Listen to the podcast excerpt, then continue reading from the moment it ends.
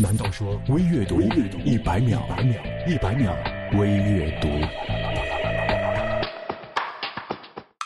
一位富翁想要娶老婆，有三个人选。富翁给了三个女孩各一千块钱，请他们把一个房间来装满。第一个女孩买了很多的棉花，装满了房间的二分之一；第二个女孩买了很多个气球，装满了房间的四分之三；第三个女孩买了蜡烛，让光线充满了房间。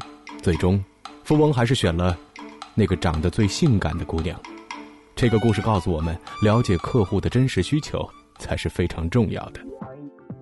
总觉得女孩子真正富足的状态应该是这个样子的：见多识广，朋友多，不缺吃穿，也不缺钱，但是仍然会被一件漂亮的衣服哄得很开心，仍然会因为吃到可口的美食而一扫阴霾，也会因为看了一部好电影、听了一首好歌曲原谅整个世界，不大惊小怪，却仍然会为每一种细碎的美好感动。任何一段关系都需要明白距离和自由的重要性。假使对方真的比你优秀了很多，你要么迎头赶上，要么只能眼睁睁地看着别人走远。但千万别抱怨，我们不能要求任何人和我们过着一样的日子。我们可以停下来等等走得慢的人，但是不能要求走得快的人停下来陪我们蹉跎。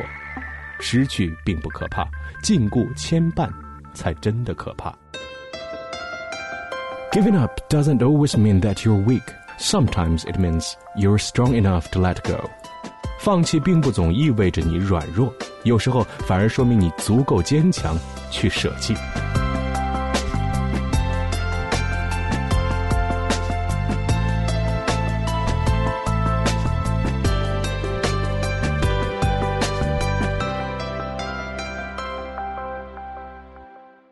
微阅读公众微信 c o r s o o，我是张楠，下次再见。一百秒微阅读。